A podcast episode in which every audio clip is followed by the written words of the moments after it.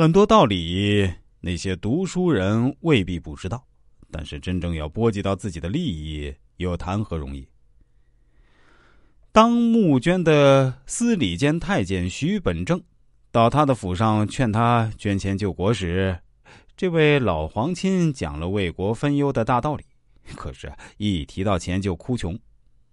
崇祯皇帝知道后，想让岳父给文武百官们做个好榜样，密令周奎。让他捐十万两，起表率作用。周奎虽然既是岳父，又是臣子，于公于私呢都应该遵从，但对着白花花的银子，他可一点也不含糊，继续哭穷，勒紧裤腰带也能捐出一万两。崇祯皇帝认为万两实在太少，至少也得两万两。周奎不敢讨价还价，暗地里向女儿求援。于是周皇后背着皇帝，从内奴婢里取了五千两给了他。周奎这才极不情愿的把钱捐了。其他后台不如周奎那么硬的大臣们，虽然不敢表面推脱，但个个都开始装起穷来。魏鹏德出任多年首辅，知道一分钱不捐肯定说不过去，于是眼含泪水捐了五百两银子，还哭着说：“多年清廉为官，只攒下这么多。”阁臣陈衍更是在皇帝面前表白自己一向清廉。从未索贿卖官，一两银子也不捐。总之，从上到下，大家是集体哭穷。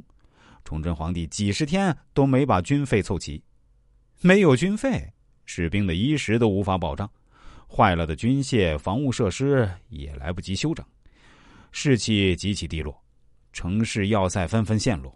李自成很快就攻破了北京城，崇祯皇帝绝望之下，只好跑到煤山上上吊而死。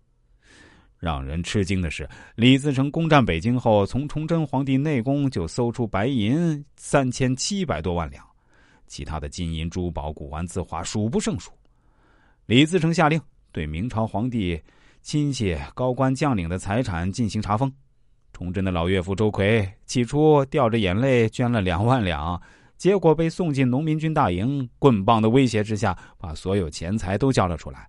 从其家里超出的现银就有五十多万两。魏德藻这位清官也被抓进刘宗敏的大营，几十年搜刮的钱财不计其数，不仅都成了农民军的战利品，他自己和儿子也被严刑处死。那位清廉的没一两银子的陈寅也被绑起来搜出了四万两白银。